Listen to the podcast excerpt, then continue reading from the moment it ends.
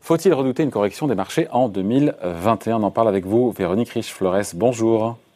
Bonjour David. Économiste et président du cabinet Ref Research. À ce sondage donc de Natixis IM qui a interrogé des investisseurs institutionnels qui disent qu'à 95%, ils craignent une correction des marchés en 2021. En même temps, on se dit que tant que les banques centrales sont aux commandes, il y a peu de raisons que ça arrive. En même temps, s'il y a un une troisième vague et un troisième confinement, on se dit que là, pour le coup, tout est possible.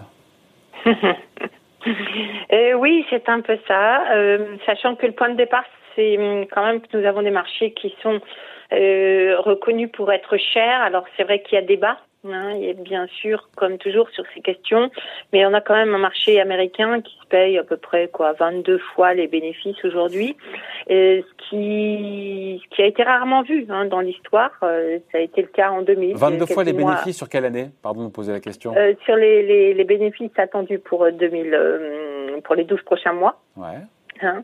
Donc euh, c'est déjà un, contexte assez rare qui, qui ressemble à celui qu'on avait en 2000, à quelques mois de l'éclatement de la bulle euh, à l'époque euh, bulle Internet, hein. et qui bien sûr évoque, enfin fait redouter une correction. Deuxième point, il y a le fait que je vous l'aviez mentionné, finalement on accepte ces valorisations assez élevées dès qu'on, tant qu'on a la, la garantie que les taux d'intérêt resteront bas et effectivement euh, que les banques centrales seront à la manœuvre. Or, aujourd'hui, euh, il y a énormément d'interrogations sur les conséquences de la mise en place de la politique de Joe Biden aux États-Unis, précisément en, en termes d'environnement de taux d'intérêt. En réalité, si Joe Biden arrive à faire ce qu'il promet, euh, il a un, programme très conséquent, on le sait, hein, c'est plus de 30% du produit intérieur brut, alors sur 10 ans, mais dont une large partie devrait être implémentée au cours des quatre prochaines années des hausses de salaire, euh, une redistribution au niveau de la fiscalité, un programme de dépenses publiques et environnementales également très important.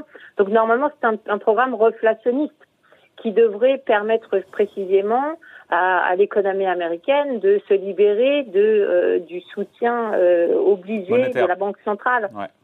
Exactement. Et, et, donc là, on est face euh, effectivement à une contradiction ou à un grand point d'interrogation. Si on, on, justifie les valorisations actuelles par le bas niveau des taux d'intérêt, alors forcément, mais on le fait si un petit moment ça. Et, Véronique, c'est un argument qu'on entend depuis maintenant très longtemps quand même. Hein. Oui, euh, c'est vrai, sauf que euh, jusqu'à présent, on n'avait pas eu de rupture de politique budgétaire aussi importante que celle promise par Joe Biden. Non, je parlais en termes de, là... de, de, de, taux d'intérêt. Quand on dit que les taux d'intérêt vont rester bas pendant très longtemps, l'argument de taux bas pour expliquer les niveaux de valorisation élevés des marchés boursiers, c'est un argument qu'on entend depuis très longtemps. Oui, oui, oui, tout à fait. Et euh, bah, d'ailleurs, un petit peu de, de, sa force, plus on, on le met en avant, non? C'est vrai, et de la même manière, euh, on a quand même encore beaucoup de questions. On a beau dire que les banques centrales euh, ont sous le pied euh, des marges de manœuvre inépuisables, et c'est probablement en partie vrai. Euh, toute la question étant de l'efficacité de ces marges de manœuvre et de ces dispositifs. Hein.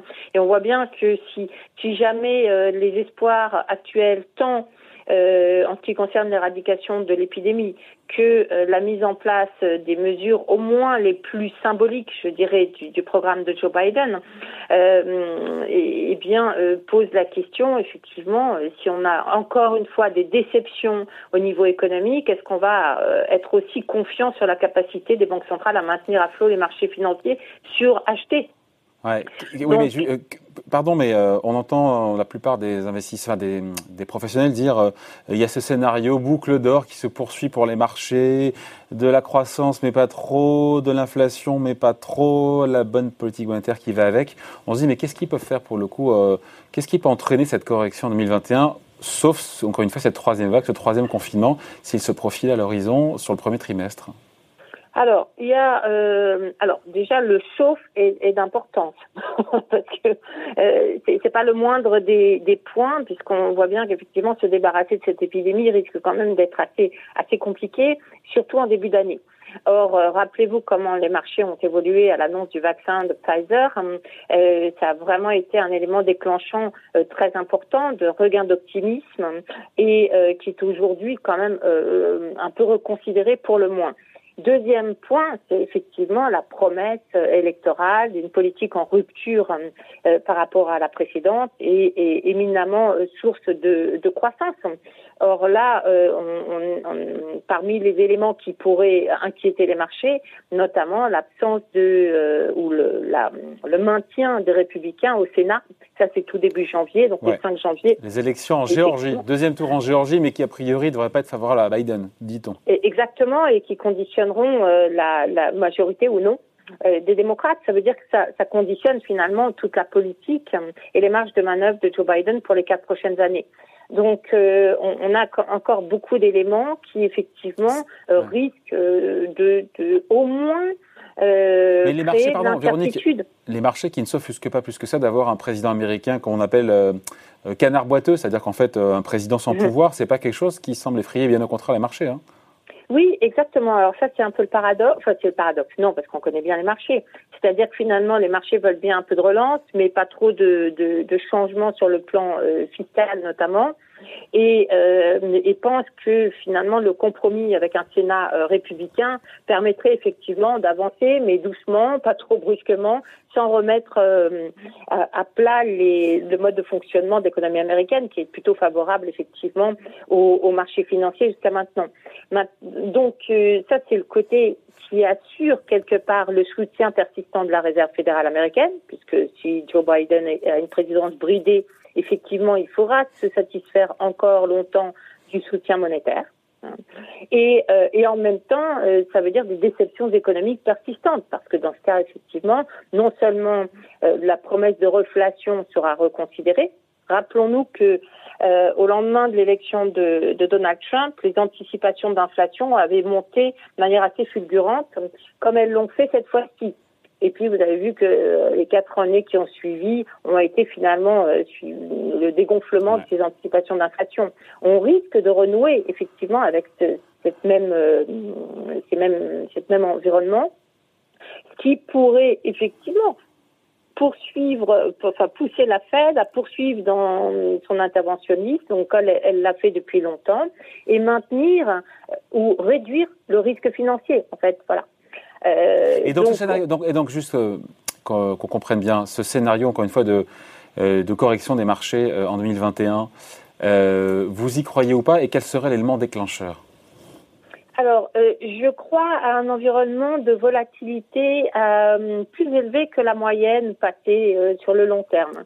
je ne suis pas convaincue qu'on ait un risque majeur de, disons le mot, de crack boursier.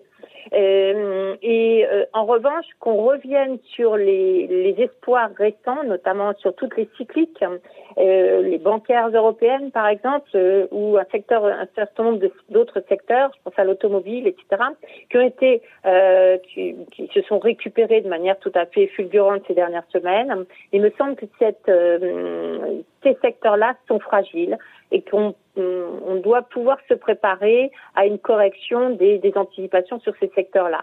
Donc ça veut dire qu'effectivement on peut redescendre sur euh, ou gommer l'ascension toute récente. Je ne suis pas outre mesure euh, inquiète à ce stade parce que, vous l'avez dit, euh, je pense que les banques centrales ne sont pas prêtes de lâcher, de lâcher les rênes en réalité parce qu'elles n'en auront pas la, la possibilité. Ouais. Mais encore une fois, et j'y reviens, mais cette cette angoisse concernant d'un troisième confinement, ça change complètement l'équation si on devait y aller avec une troisième vague sur le premier semestre, 2000, enfin, première partie d'année 2021 ça change beaucoup, en particulier parce que les anticipations de résultats euh, sont, sont fortes, sont fortes sur 2021. Exactement. Hein, donc, euh, et, et, et c'est là que ça, ça, peut jouer et changer, du coup, le, être un game changer sur les marchés financiers, bien évidemment. Et, euh, donc, pour l'instant, les, les, les investisseurs ont accepté des multiples très élevés dans l'espoir que ce ne soit que transitoire. Hein.